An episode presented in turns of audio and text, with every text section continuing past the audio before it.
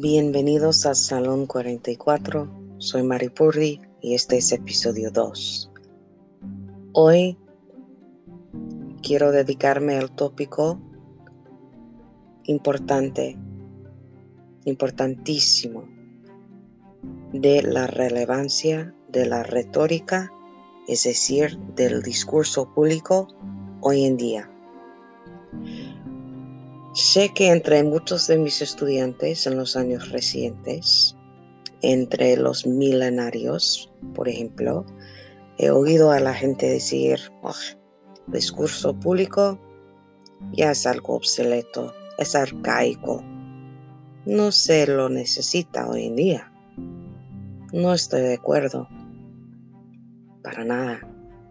Entonces quiero tomar unos minutos hoy para explicarles cuánta evidencia tenemos en la historia, la historia mundial, pero en particular la historia de los Estados Unidos, para demostrar que el recurso, digo, perdón, el discurso nunca será obsoleto, siempre tendrá poder, siempre será un arma, o por lo bien o por lo mal pero siempre ha sido poderoso y siempre lo será. Bueno, cuando pensamos en el comienzo del, discurso público, de, la retórica, de hablar en público, pensamos, claro, en los griegos, quienes utilizaron el discurso público eh, para informar, para educar, pero más que nada también para em, gobernar, ¿sí? Eh, para eh, hacer posible que los ciudadanos educados participaran en, em, en el gobierno. Eh, y, entonces em, tuvo un, impacto tremendo en la democracia griega y, y luego en las cortes, ¿sí? Eh, de los griegos y de los romanos em, para dar oportunidades em, a los acusados de tener una defensa, pero también de em, de usar como ejemplos para la sociedad eh, los actos de injusticia como modelos, como lecciones para guiar la sociedad en la dirección correcta. Entonces, todavía eh, educación aún en el contexto de legislación. Luego, eh, en la Edad Media, la, retórica, el discurso público, bueno, se, asociaba más con la religión, ¿sí? Em, de, punto de interesante, originalmente eh, se asociaba más con el paganismo, pero luego eh, el discurso público fue aceptado como guía, ¿sí? No solo para eh, los, la gente dedicada a la religión como profesión, sino también a todos los cristianos, por ejemplo, porque Em, la idea fue que eh, cada cristiano tenía la obligación de difundir em, eh, la enseñanza de Cristo y del cristianismo y para poder difundir, diseminar esa información fue necesario poder hablar bien, ¿sí? Em, con el renacimiento había otra vez un amor Em, por todo lo clásico, em, en particular em, eh, el discurso clásico eh, como manera para entender el mundo, ¿sí? Pero claro, durante ese tiempo también hubo, eh, ocurrió ese, ese, cambio a favor del racionalismo, ¿sí? Em, la importancia de las ciencias. Em, y entonces em, empezamos en esa época a ver eh, el discurso público usado más eh, no solo como manera para entender la humanidad y preservar la humanidad, sino para entender el mundo científico también. Em, en la sociedad del oeste, eh, tanto en tiempos históricos como contemporáneos, eh, toda la historia eh, lleva, la evidencia de la importancia de la retórica y la influencia de la retórica. El gobierno de Inglaterra em, tiene su base en el, proceso del parlamento, ¿sí?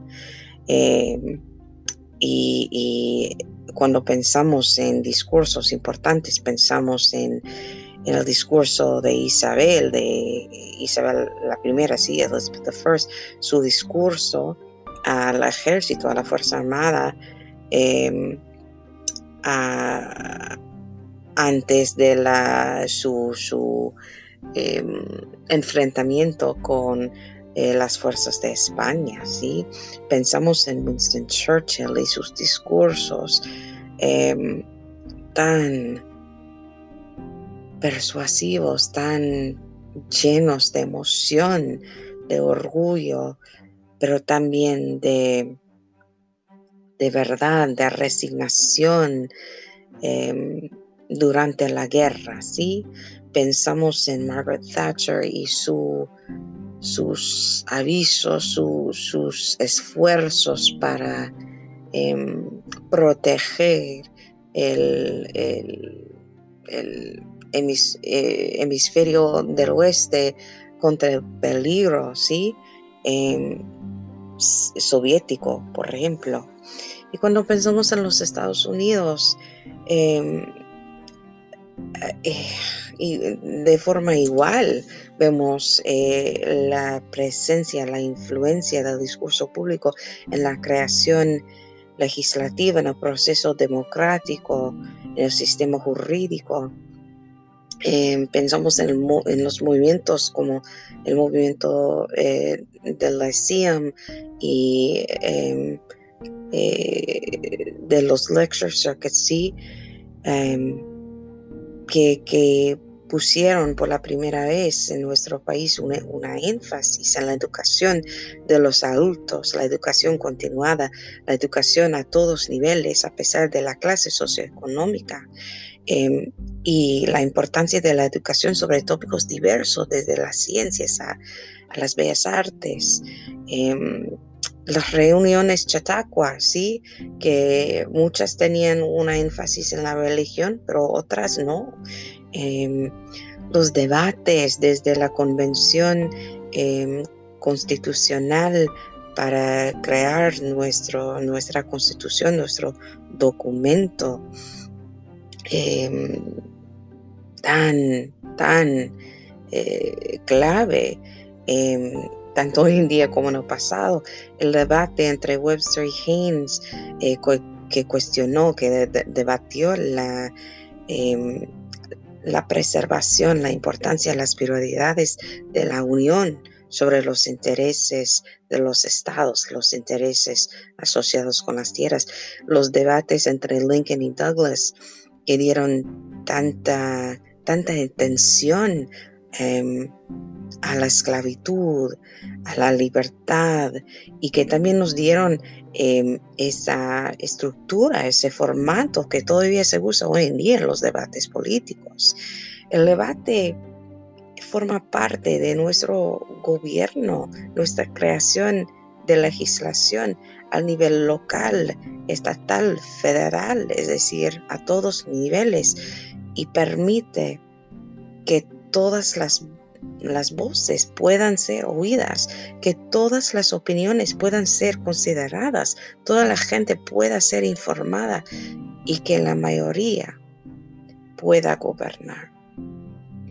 Entonces, hemos visto mucha evolución en la importancia de la retórica. Primero, eh, como parte de la educación, eh, luego más y más como parte de los gobiernos, el sistema jurídico. y claro, también como parte de, reformar la sociedad, de, educar em, a todos em, para disminuir eh, la desigualdad de oportunidad, de recursos entre la gente, ¿sí? Em, como un arma por la justicia social. Eh, cuando pensamos en la historia de los Estados Unidos y los discursos eh, poderosos históricos, hay tanta evidencia ahí de por qué nunca, nunca, nunca, nunca se debe pensar que el discurso público haya pasado em, a la historia. Cuando pensamos en, en, Dixon y Jefferson's declaración de las causas y necesidades de, em, sacar eh, las armas, de, de tomar las armas contra el gobierno de Inglaterra, esa revolución, esa fue una declaración contra, contra eh, la opresión, contra el abuso por un gobierno. Y antes de preparar ese documento había tanto, tanto debate, tan, tanto discurso público relacionado con eso. John Hancock y su oración del masacre de Boston em, explicó por qué los eh, americanos em, tenían una obligación para defender contra, defenderse contra las injusticias físicas, económicas y filosóficas cometidas por Inglaterra. Em, el discurso de Gettysburg por Lincoln eh, nos acordó de nuestros principios, nuestras prioridades em, claves de que ese gobierno es un gobierno de la gente, por la gente y para la gente, y que todos los hombres son creados iguales. Em, el discurso inaugural de Kennedy enfatizó la necesidad de sacrificar y de dar servicio. Es esa esa declaración de que tenemos que preguntar no lo que el país puede hacer para nosotros, pero lo que nosotros podemos hacer para el país. Tan poderoso mensaje ahí. Em, Franklin Delano Roosevelt, su discurso em, que declaró guerra no contra otro país, sino contra la depresión ¿sí? económica.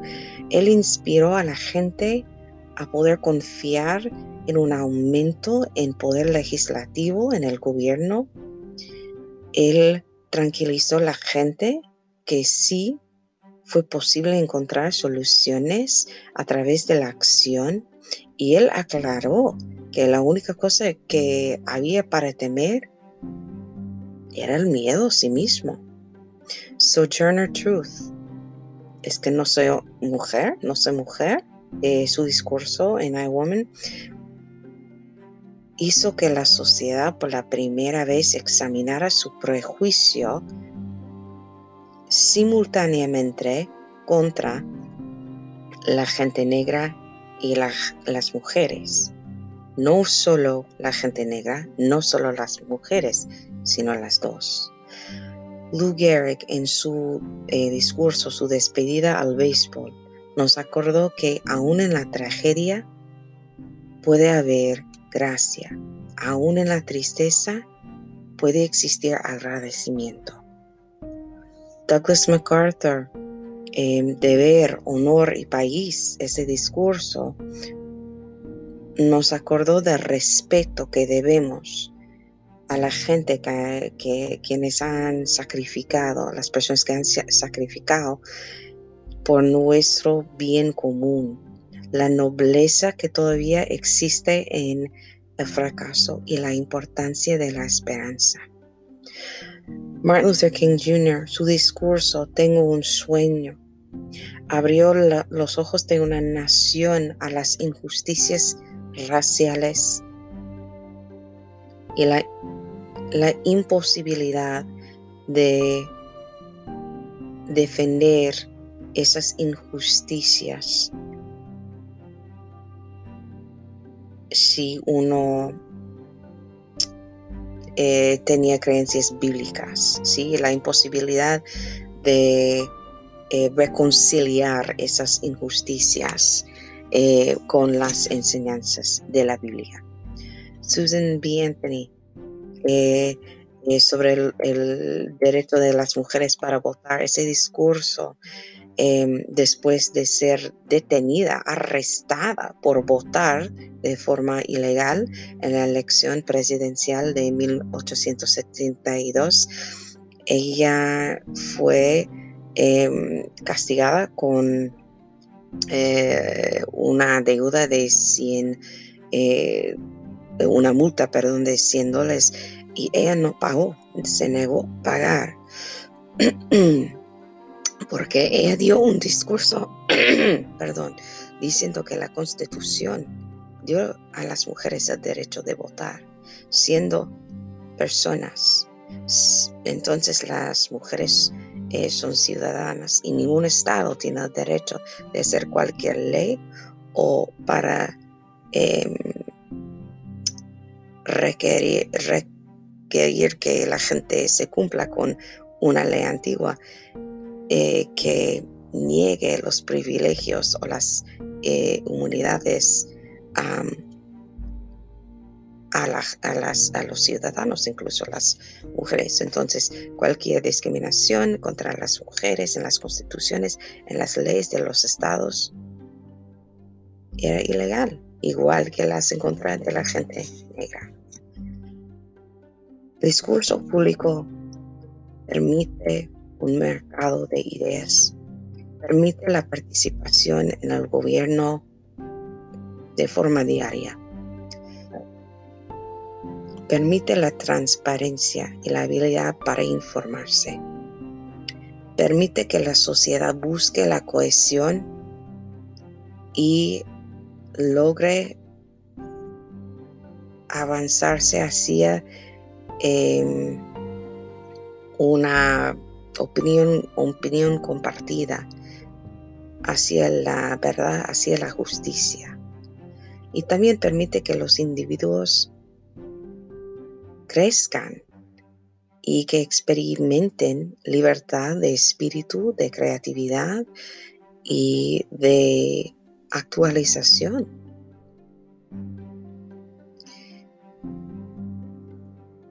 El discurso público es poderoso y siempre será poderoso. Y lo hemos visto en la historia usado por motivos de opresión como con Hitler y por motivos de libertad como Martin Luther King Jr., como Mahatma Gandhi, como Nelson Mandela. Pero lo más importante para entender es que la historia es llena de evidencia del poder del discurso público para guiar una sociedad, para provocar cambio, para apoyarnos en los tiempos difíciles, para ayudarnos a tomar los pasos correctos, para educarnos. Y este esta habilidad nunca, nunca perderá importancia, porque siempre vamos a tener decisiones para tomar, siempre vamos a tener injusticias para combatir, combatir, siempre vamos a tener verdad para defender y mentiras para atacar. Y siempre vamos a tener una responsabilidad individual y colectiva para hacer eso. Entonces, con todo el merecido respeto, milenarios, es un mito, es mentira decir que el discurso público sea algo obsoleto. Gracias por escuchar. Les deseo buen día y les deseo buenas conversaciones. Adiósito.